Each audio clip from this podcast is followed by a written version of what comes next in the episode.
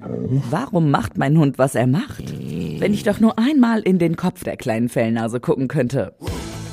Na dann los. Riepes Couch. Hundepsychologie mit Thomas Riepe. Ich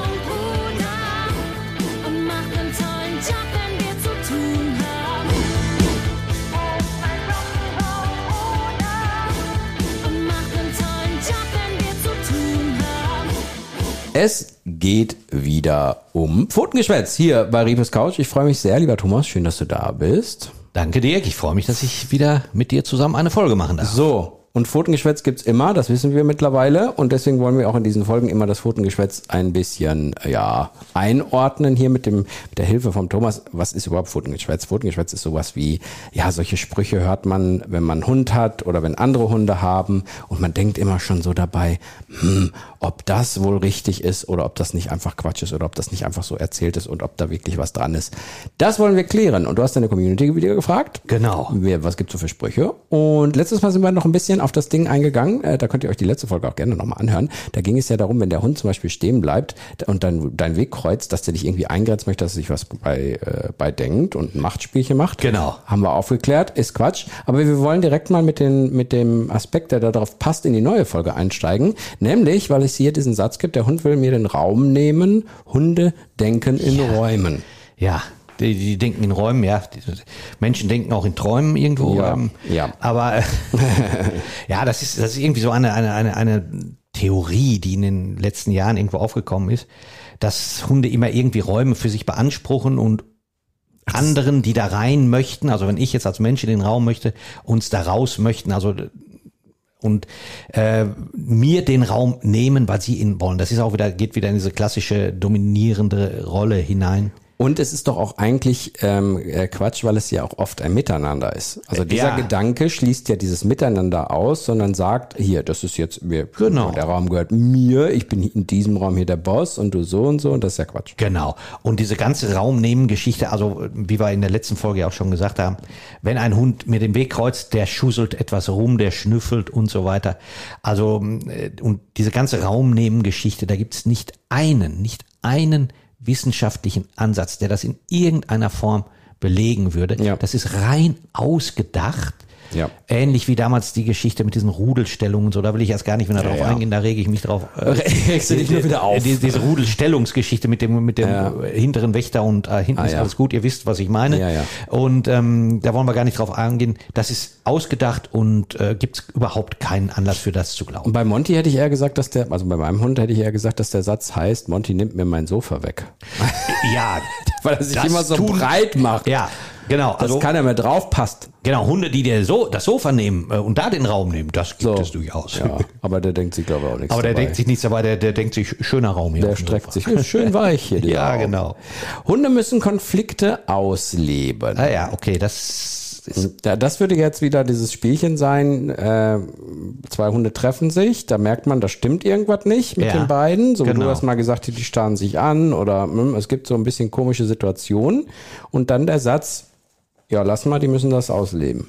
Ja, ähm, das wird häufig so genommen. Also es ist ja so, dass, dass in vielen Hundeerziehungsrichtungen, nennen wir es mal so, da wird dann gesagt, so, wir möchten dann der Situation ausweichen, wir möchten rumgehen und möchten jetzt keinen Konflikt und möchten nicht, dass es, dass es Ärger gibt.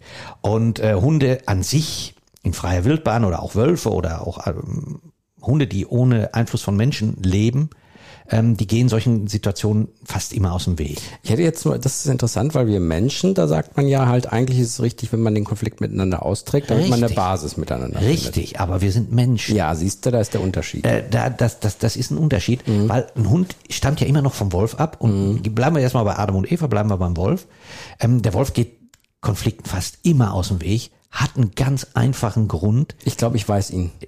das Raubtier. Ja, weil es tödlich endet, wenn das, wenn das eingeht. Wenn, wenn er zu viele Konflikte eingeht, also ernsthafte körperliche Konflikte, äh, wird er Probleme bekommen, jagen zu können, weil er verletzt ist und so weiter. Das, das ist existenziell wichtig für ihn, Konflikten aus dem Weg zu gehen. Also ein Hund, und das hat der Hund natürlich noch in, in, äh, äh, in seinen Genen stecken vom, vom Wolf, weil das der Urvater ist, der Wolf. Und äh, ein Hund und ein Wolf sind Konfliktvermeider. Es sind keine Lebewesen wie wir Primaten, die Konflikte in, auf größeren Ebenen ausleben können, äh, ausdiskutieren und so weiter. Das, das machen sogar äh, Schimpansen und so, die machen das, die haben ihre Konflikte, die machen das hierum, darum, äh, darum auch, die leben in Gruppen, die können sich auch gegenseitig dann, wenn die mal verletzt sind und so weiter.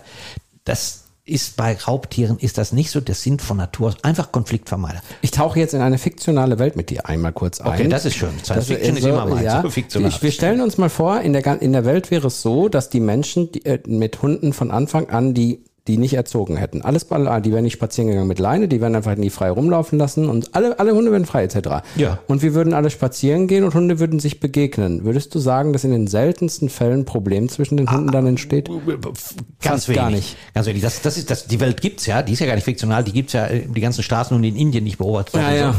Da ist das ja so gut, da geht es jetzt nicht Menschen. Ja, ja. Aber wenn der Hund die Möglichkeit hat, auszuweichen, weicht er in 99 Prozent der Fälle aus. Es sei denn, es ist jetzt gerade Ja. äh, die, die, die Breeding-Zeit, also die, die Zeit, wo alle Hündinnen läufig sind. Äh, ist ja komisch, auch bei den Straßenhunden. Die Hündinnen sind ja zu allem, zum gleichen Zeitpunkt läufig, das passt sich so an. Okay. Und dann gibt's natürlich hier und Stress. da Rangeleien, weil die auch auf engem Raum leben und dann sind die Jungs äh, nicht ganz nett. Und der Einfluss der Menschen ist natürlich dann Genau. auch so eine Sache. aber, aber so wie wir, aber unter normalen Umständen, in der normalen Zeit, gehen sich die Hunde aus dem Weg Mhm. und versuchen, wenn nicht es gerade um eine Ressource geht oder so, wenn gerade Ja, bei verstehe. Mhm. McDonalds äh, die Tüten draußen Ja. liegen, dann kann es schon mal äh, zu, zu Streitereien kommen. Aber im Grunde genommen gehen die sich bei einer normalen Begegnung auseinander, äh, Begegnung, Mhm. gehen die im Konflikt aus dem Weg und machen einen Bogen umeinander und gut. Und ähm, wir Menschen ziehen die aufeinander zu mit der Leine. Mhm. Wir gehen aufeinander zu und, und müssen das dann. Und dann das ist kommen von Anfang an das Problem, ne? Genau, und dann wird gesagt, so, die müssen sich, die müssen auch mal rein in den Konflikt, damit die nicht lernen, dass immer ein Konflikt, dass man dem immer aus dem Weg gehen Mhm. kann. Doch, ein Konflikt kann man aus dem Weg gehen. Wenn wir Menschen das tun würden, wäre die Welt viel schöner. Dann, dann Mhm. Ja. gäbe es keine Kriege und so ein Krempel. Das heißt, wenn man nicht mit der Leine aufeinander zugehen würde und die ziehen würde und sie werden frei, würden sie eventuell einen richtig schönen großen Bogen Genau. umeinander laufen, wenn sie merken, oh, mit dem möchte ich jetzt erstmal gerade gar nichts zu tun haben. Das können sie aber nicht, weil sie an der Leine Genau. sind und weil sie nah aneinander aufeinander zugezogen Ich verstehe. Da, und das, verstehe. Pro- das ist oft das Problem, äh, wenn ich das gerade, das fällt mir gerade so ein, äh, die Hunde, die wir aus dem Tierschutz holen, Mhm. die das gewohnt sind, die von der Straße kommen, nicht auf andere zu, sondern Ah, für die ist das vernünftige. Körpersprache und die müssen dann und dann Ah. und wenn man dann sagt, die müssen aber mal lernen, die wissen, wie die Welt funktioniert, die wissen, wie Hunde funktionieren Mhm. und wenn man wenn man denen jetzt der muss mal in Konflikt rein, der muss mal nah da dran. Nein, muss er nicht. Klar muss man auch mal einen Konflikt aushalten können. Man muss viele Dinge aushalten lernen, aber man muss nicht in Konflikt reingetrieben Verstehe. werden, weil ein Hund ist von Natur aus Konfliktvermeider. Wir Menschen sind eher so ein so Konfliktlebewesen. Ja, ja. So kann man es fast zusammenfassen. Leider. Ja. Hast du richtig gesagt. Die Community. Userbefragung.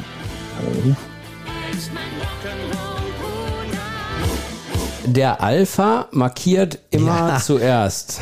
Das ist einer der guten alten Sprüche. Ähm, der Alpha markiert natürlich nicht immer zuerst, ähm, weil äh, der hätte viel zu tun. ja. Der hätte viel zu tun. Und wenn, wenn markiert wird bei, bei, ähm, wenn man kleinere Hundegruppen sieht, ähm, auch bei freilebenden Hunden oder bei Wölfen natürlich, ähm, da markieren immer alle, so wie es gerade kommt. Wenn, wenn, wenn, wenn jetzt äh, irgendein, irgendeiner aus, aus der Gruppe ähm, riecht, oder ist ein Fremder, der hier ins Territorium eingedrungen ist, dann ruft der nicht erst den Alpha und sagt, hey Alpha, du musst hier hinpinkeln und ich mache dann später. Oder so, oder ich mache hier nicht, nur, der- nur der Alpha. Nein, der macht halt da drüber. Da, da gibt's keine Rangfolge, wer, wer, wer ähm, markieren darf. Das gibt's einfach nicht. Das, das ist ein Spruch, der, der ist einfach Schwachsinn. Äh, den, gibt's, den gibt's. Äh, Ist denn so diese nicht. Markiererei, um nochmal einen kleinen Exkurs zu machen, die Markiererei ist jetzt erstmal, um das, sein, das eigene Revier zu markieren, also so eine, eine Grenze drum zu setzen? das Revier oder gegebenenfalls ein Besitz wie ein, wie ein Wassernapf. Okay. So. Das, heißt, das heißt also, es hat gar nicht so viel mit, mit, dem, mit den Hormonen zu tun oder so. Man sagt ja zum Beispiel auch irgendwie kastrierte Hunde markieren dann weniger, aber das ist ja eigentlich auch, glaube ich, gar nicht so, oder? ja, äh, doch, äh, Rüden neigen etwas mehr dazu äh, zu markieren, als das weibliche Ja, Tiere ja. tun. Okay. Und ähm, ist ein Tier dann kastriert, dann kann es schon sein. Dass, Ah, okay. Aber das ist, das ist dann, wenn sich, wenn das, wenn der unkastrierte Rüde ein gewisses Alter hat und hat schon gelernt, er hat Ja. das im Kopf, das ist automatisiert. Ja, ja. Dann, dann, dann wird das nicht besser. Wenn man relativ früh, dann kann, aber das, Markieren ist ja nichts Schlimmes. Wollte ich gerade auch sagen, es ist ja auch gar Markieren ist nichts, nicht muss ja Schlimmes. fast gar nichts Und- besser Ah werden. ja, was man dazu auch noch sagen sollte, ist, ähm, es wird, der Alpha markiert zuerst oder Ja. es darf nur der Alpha oder der Alpha markiert immer drüber, wenn andere sind oder, oder, das gibt's auch noch so, so schön, wenn, wenn jetzt ein zweiter Hund kommt, da markiert jetzt einer hin und ich habe einen zweiten Hund oder einen dritten Hund sogar selber zu Hause in der Familie. Und dann kommt der zweite Hund und pinkelt drüber und dann kommt der dritte Hund und pinkelt drüber. Dann sagen auch die, die, die Experten. Dass das die gerne, Reihenfolge dass ist, das die? Reihenfolge, dass Ja, der, der, der, der, der als äh, letzter drüber markiert, Das dann der der wollte, genau, das ist der Alpha, weil der- will dann Mhm. allen anderen sagen, ich großer Meister, ich mach dann drüber. Das ist natürlich Schwachsinn. Mhm. Die markieren übereinander, weil, also nicht über sich drüber, sondern Mhm. über die Markierung des anderen, weil damit zeigen sie nach außen, demonstrieren sie nach außen, dass da mehrere hingemacht haben. Also wir sind viele, Ja. wir sind stark. Und wenn da jetzt ein Einzelner vorbeikommt, der sagt sich, oh Moment, hier haben ja drei hingemacht. Da muss ich ein bisschen gucken. Welche Reihenfolge? Das kann der nicht unterscheiden. Ähm, also Verstehe, verstehe. übereinander pinkeln heißt, wir sind viele und äh, Alpha, mh, das äh, ist nicht richtig. Du musst drüber markieren, Äh. wenn dein Hund markiert. Das, das, äh, okay, das habe ich ja gerade schon Ja, schon erklärt, vorweg. ne? Aber da gibt es dann diese schöne Geschichte. Jetzt bin ich aber sehr Ja, da gespannt. gibt's doch diese schöne Geschichte. äh, Ich weiß gar nicht, habe ich diesen Podcast schon mal erzählt? Aber das wissen ja auch äh, aus der Community, kennen viele die. Abgesehen davon, vielleicht haben sie die Folge nicht gehört. Ja, genau. Erzählen. Aber ähm, kennst du das, äh, wenn, wenn man dann sagt, dieses drüberpinkeln, also der Alpha macht ja drüber, ja.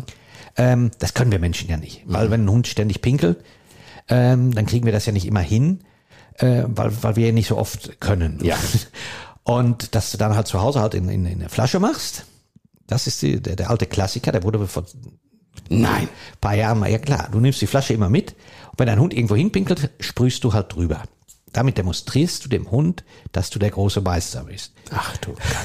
Was natürlich. Was für ein was Schwachsinn. I- Im besten Fall denkt der Hund, der spinnt. Ja. Mach mal nichts weiter. Äh, Ich bleib ganz ruhig, bevor der Verrückte hier sich da noch aufregt. Was? Aber das ist tatsächlich, wurde von Hundetrainern, Hundetrainerinnen. Also es gab äh, eine Zeit, wo tatsächlich es Hundetrainer gab, die das empfohlen haben. Lange, lange Zeit, lange Zeit, 20, 30 Jahre. Und äh, das waren angesehene Hundetrainer. Ähm, Okay. also vergesst so einen Quatsch. Ja. Schmeißt den Du, ich würde nicht auf die Idee kommen. Nein, Ganz ich- ehrlich. Nein, nein. Nee, lass mal. äh, passt. So.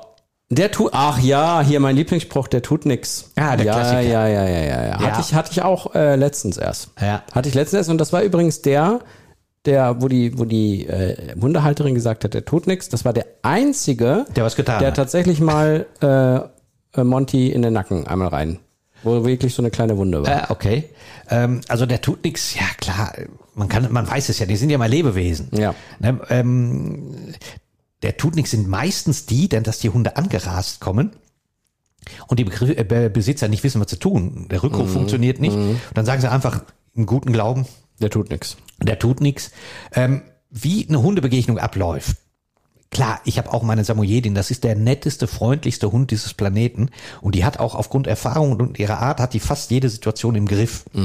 Ich würde aber nie einfach sagen, tut nichts. Der andere kann ja was tun. Ja, ja, oder der andere kann irgendetwas machen, was dann doch den anderen, der immer in Immer Ordnung nett ist war, auch aus der äh, Reserve lockt. Genau, zum Beispiel ist, ist die Samoyedin jetzt alt und hat ähm, Arthrosen. Mhm. Und wenn sie dazu stark angerempelt wird von, von einem jungen Labi oder so, ähm, dann sagt sie schon mal, ey, das tut mir aber weh. Mhm. Ja.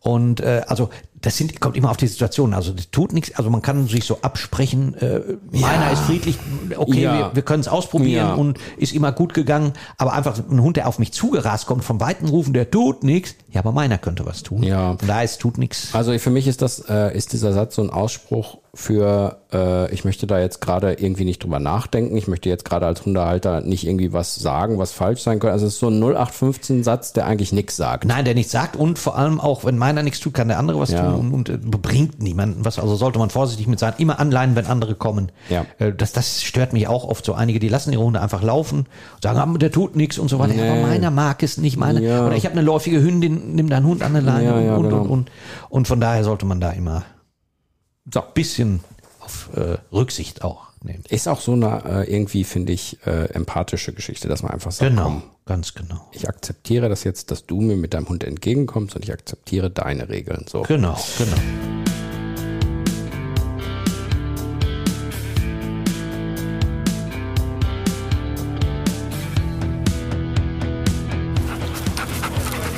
Thomas Tipp Der hat Welpenschutz. Das ist, ähm, ich sage, ich kann ja, das Schöne ist ja, dass ich äh, diesen Podcast ja mit dir machen darf äh, und gleichzeitig ja auch immer diese Sprüche ja selbst gehört habe, weil ich ja auch äh, Ja. in meiner Kindheit Hunde hatte, über meine Familie und äh, auch zwei Hunde selber hatte, deswegen kenne ich diesen, diesen Satz. Also meine Begegnung ähm, oder meine Begegnungen war so, dass einmal äh, ein sehr junger Hund zu Monty gekommen ist, wo der ja gerade anderthalb war. Dann ist Monty ja selber damals äh, mit anderen Hunden zusammengekommen. Ja. Und äh, ich kannte es auch so, so nach dem Motto, Welpenschutz gibt es. Da habe ich so gedacht, okay, klingt irgendwie auch ein bisschen logisch. Äh, zwei Situationen waren, der eine Hund als Monty-Welpe war, hat sehr, eine sehr komische Art gehabt zu spielen. Der hat den immer so in äh, äh, runtergedrückt und ist dann wieder weggegangen und wieder runtergedrückt und wieder weggegangen, dass mir die, die Art nicht gefiel, Okay. wie das war. Und das zweite war, als äh, bei Monty äh, im Welpe war, der war einfach überfordert.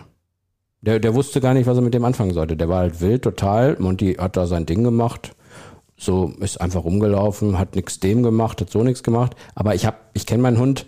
Ich weiß, dass der einfach im, in dem Moment ein bisschen überfordert war mit Okay. der Situation und gar nicht sich gedacht hat, hier, ich, ich, ich äh, bring den mal irgendwann mal weg, weil der nervt mich irgendwann. Ja, so. ja, ja.